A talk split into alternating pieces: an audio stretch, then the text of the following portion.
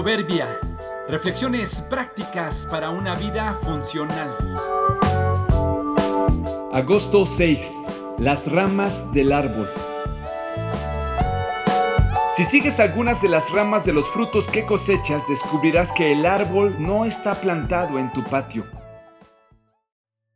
Si siembras un árbol frutal al centro de tu jardín y lo cuidas adecuadamente, a su debido tiempo comenzará a dar frutos y todos serán para ti.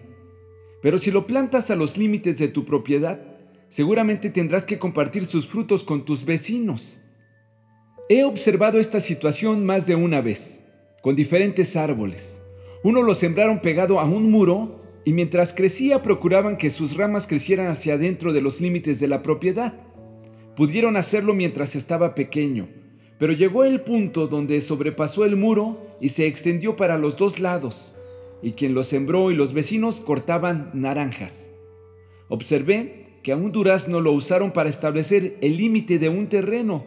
Luego el vecino puso una reja y daba fruto para los dos lados. Supe de una persona que sabía que su árbol de limones se extendía al patio del vecino y le pedía que los cortara y se los entregara.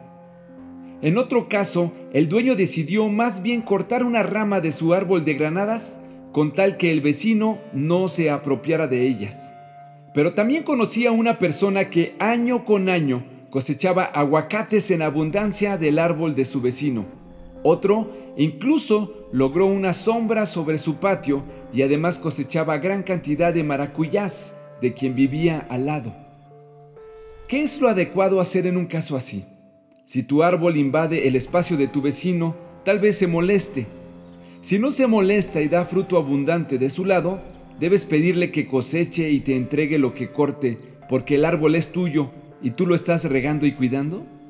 ¿Deberías dejarlo que se extienda y que coseche de lo que llegue a su espacio? ¿Acaso esto no sería trabajar para que otro se beneficie? Quizá lo mejor es esto último, cosechar todo lo que puedas de tu esfuerzo y procurar que otros también obtengan ganancia.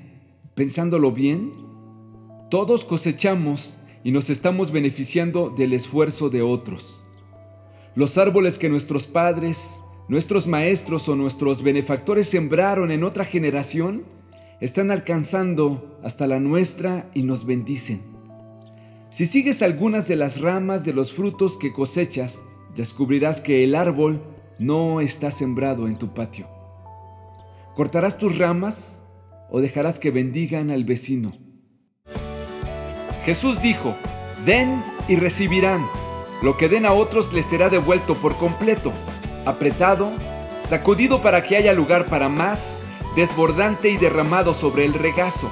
La cantidad que den determinará la cantidad que recibirán a cambio. Lucas 6:38